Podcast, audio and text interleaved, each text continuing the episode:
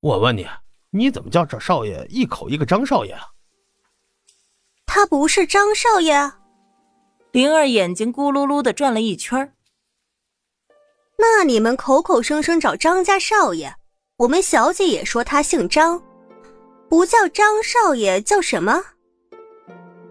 我是说，这是咱们家，你就算跟着小姐的，也该对咱们家少爷尊重点吧，听着像个外人似的。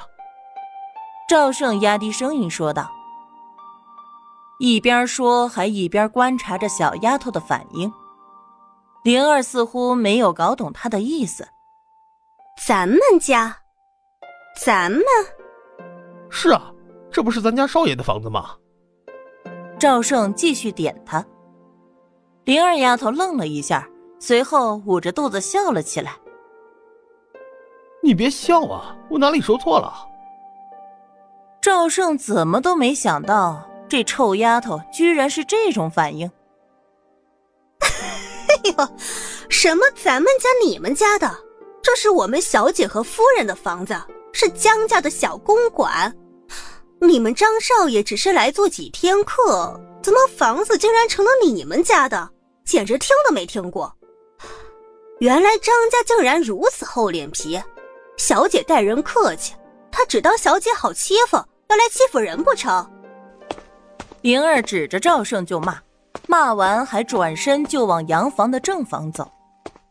什么？这里不是少爷的房子？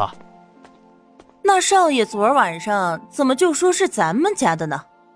赵胜还在发懵，眼瞅着灵儿已经走进了正房，他急忙赶过去。虽然不知道灵儿要做什么，但直觉不是什么好的。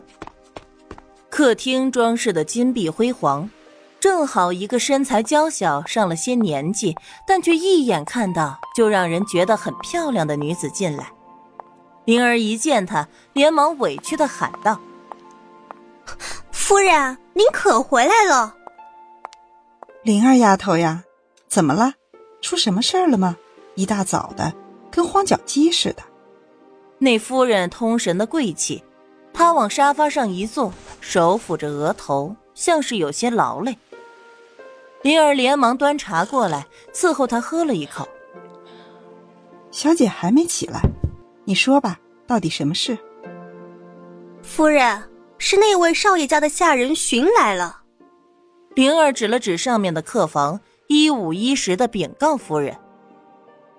刚才更是了不得，竟然问我为什么叫他家少爷张少爷，说我没有规矩，我就不解的问了，不叫张少爷叫什么？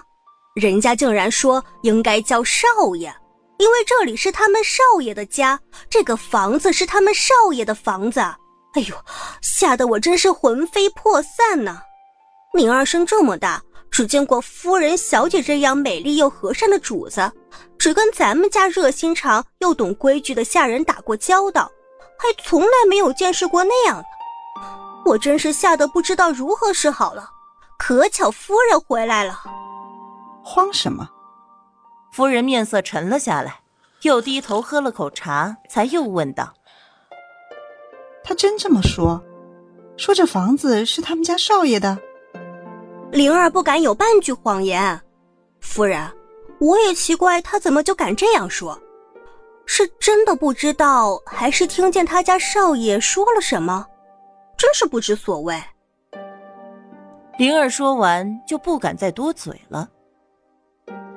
夫人静静的想着什么，突然笑了。罢了，去把小姐叫起来，我有话要问她。自己的女儿自己了解，根本就不可能真的喜欢上那什么张家少爷。虽然不知道他在打什么主意，但也能猜到几分。既然没有被感情冲昏了头脑，那房子就更不可能拱手让人了。是那位少爷在这儿被捧了几天，太舒服了，以至于飘飘然起来。很快，江韵仪和张卫民都醒了，当然，两人并不睡在同一个房间。灵儿上去叫的时候，发现他家小姐已经起床，当即就把事情原原本本的说了一遍。边说还边恨铁不成钢的想着：这小姐哪哪都好，就是这看男人的眼光实在是太糟糕了。张卫民下来楼梯，一眼看到艳光四射的江夫人，连忙上前打招呼：“早啊，美丽的夫人，这晨光映衬的你多么美好。”他偶然见过夫人，一贯是这样的风度。照他看来，夫人是十分时髦和新潮的，和夫人来往的人皆是如此。早啊，皮特。夫人浅笑，脸上丝毫不见刚才的不愉快。他看了眼女儿，又看了看张卫民。是这样的，有一点小事儿要麻烦你来处理。什么事让您烦恼？张卫民继续奉承。您尽管说吧，我已经做好了为您排忧解难的准备。哎呀，你怎么私自过来了？突然，灵儿惊讶的叫着。众人一转头，就看见被衣服箍得圆滚滚的赵胜走了进来。